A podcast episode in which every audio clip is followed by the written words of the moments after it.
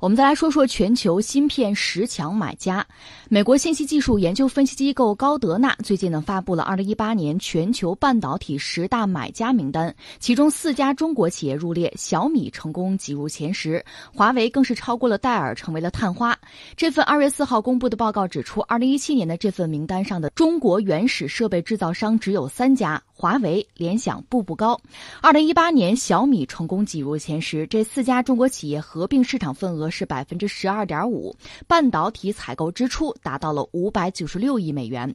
具体我们来看一下排位，步步高连续两年保持了第六名的水平，联想较二零一七年的第四名下滑了一个身位，华为连超两名成为了第三。就半导体采购支出同比增长幅度来看，小米以百分之六十二点八位领跑榜单。华为以百分之四十五点二位列第三，增幅表现排名第二的也是一位新晋选手金士顿科技，半导体采购同比增长了百分之四十八点七，和小米一样进入了前十。同时，索尼还有 LG 电子被挤出了十强。这样一个消息，当然对我们来说，用老词儿吧，这是喜忧参半的事情哈。嗯，二零一八年对中国人来讲，在半导体这个领域经历了很多大喜大悲吧。呃，先有中兴，后有华为啊。呃，一方面呢，成绩不错，就在全球市场表现很抢眼；另一方面呢，遭到了美国为首的西方国家，但美国还拉着自己一帮小伙伴进行了狙击。一个是中兴，中兴本身确实出了一些问题，最后虽然说和美国相关部门算是和解吧，但是交了巨额的罚款。而且现在我们看这个状况不是很理想，有人就是指责。去年我们看很多媒体指责说，说中兴和华为比，中兴就不行啊，没有什么搞自主的研发等等。中兴并非没有自主的研发，呃，甚至它仅次于华为。而华为虽然有自主的研发，也并不意味着完全不需要进口芯片。就整个半导体这个领域，我们完全已经掌握了主动权，其实没有。所以，对我们来讲呢，这个消息所谓喜忧参半。这个忧在哪儿呢？就是我们对国际市场是有巨大的依赖的。这个依赖一旦就是被某些人卡住脖子，就会很难受。不管是中兴还是华为，其实都是如此。当然说，大家都在做努力，比如华为有自己的芯片，大家动不动讲麒麟什么的，包括在五 G 啊，在 AI 这些领域，华为都是投了巨资。有很多自主创新的东西，但是应该说还不足以彻底扭转目前全球的半导体这个产业呀形成的这个生态链，还不足以完全扭转。因为这个生态链条，实际上只有说到美国了。在上个世纪五十年代开始，我们前两天聊到就肖克利吧。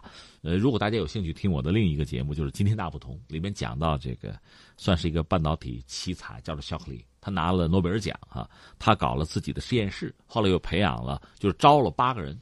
这八个人呢，后来成了八叛逆，呃，他的学生嘛，最后都离他而去，搞了仙童公司。后来仙童公司又解体。这八个人呢，又在半导体领域，等于说是在不同的公司吧、不同的实验室，又领衔创造了一个，呃，既是企业的神话，也是科技的神话。那么整个这个过程，我们看到美国打造了一个半导体的帝国，这个帝国逐渐的成为一个全球的一个一个生态、一个产业链。这个链条其实又很长、很复杂，从研发开始到生产这些芯片啊、成品的这些设备。到封装啊，到测试等等，整个这个大的一个生态里边，因为美国也好，或者说西方也好，在里边是拿着最重要的那部分，而且呢，它在全球有分工。这个分工包括什么呢？比如说这个日本、韩国，包括我们台湾，都在里边分了一杯羹。还有欧洲一些传统的国家，甚至像荷兰这样的国家，比如在光刻机这个领域，都算是知世界之牛耳。而我们在这个领域，实际上应该说介入是比较晚的。所以目前出现这样的局面，就刚才我们讲中兴、华为遇到的挑战，其实并不意外。那么在目前我们知道这个矛盾相对激化之前几年，我记得是就进入二十一世纪之后，其实我们国家在半导体这个领域是有自己的战略的。之前其实也有，而且随着这个呃社会主义市场经济的实践逐渐的深入，我们是越来越深的，就是意识到这个问题，就理解这个问题，而且开始有一些应对。只不过呢，它需要这么几个，一个呢需要时间，这个事情确实不是一蹴而就的。就像这个武侠小说里一样，一个人练内功，那那不是一夜之间就怎么样。就算你得到真传啊，吸了什么怪蛇的血，也不是简单的就天下无敌了。这是需要一个过程，需要时间。另外呢，它确实需要持续的投入，这没什么好说。呃，另外还有一个什么很重要，就涉及到喜忧参半，还有一个喜在哪儿呢？你在这个整个这个市场里边，你有强劲的需求，你有巨大的市场，这个本身也是影响力，也是话语权。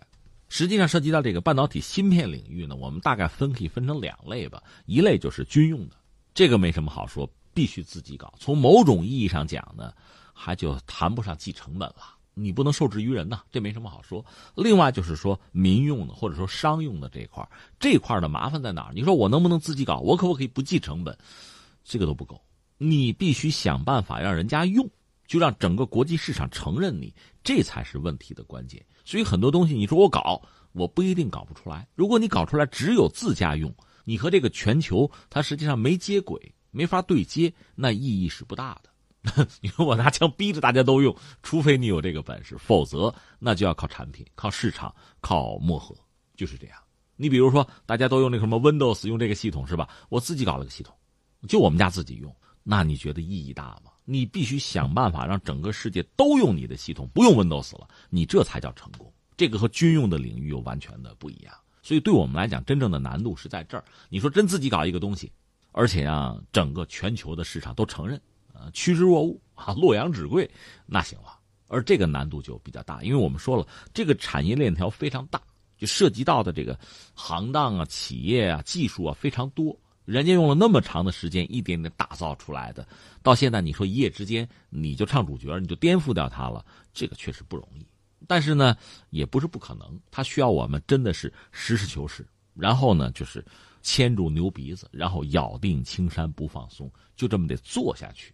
我再重复一遍，光自己做出来不够，你必须想办法让整个世界来使用。你要让整个世界使用，意味着你就不能闭门造车，而且你也不是仅仅在某一个领域，你需要在整个生态里边占据很多关键的节点，拿到关键的位置。这个就不是一朝一夕能做到的，所以这个是要下苦功夫的事情，不是简单的。我们看很多这个网络上那个文章，很多网友啊，动不动就是我们在哪方面有突破了，很好，但肯定还不够。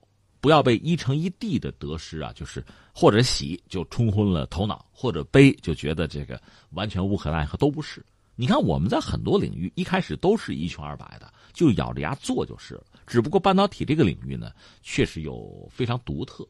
你像火箭，我们做出来了；你说卫星，我们也能发射。你说西方不让我们进入全球卫星发射的这个市场，我们拿不到这个太大的蛋糕，那我们就想别的办法，另辟蹊径。旁逸斜出，我们给你提供一整套的解决方案。也有一些国家跟我们合作，有，但是在半导体这个领域呢，其实应该说我们需要更深的介入到全球的产业链，以便哈形成更大的影响。现在我们有应该说越来越蓬勃的需求，这个本身呢，其实我们说既有可能，既容易被别人卡脖子，但是这个阶段这个过程你又必须有。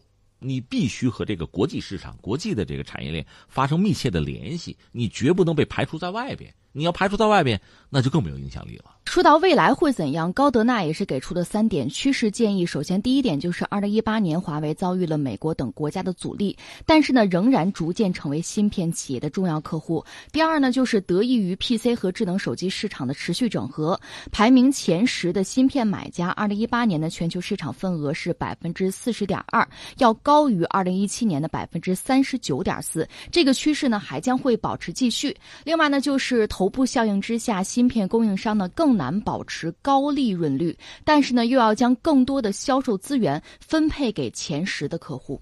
嗯，这些趋势都是其实都是很现实的问题哈。嗯，刚才我们讲，对中国人来讲。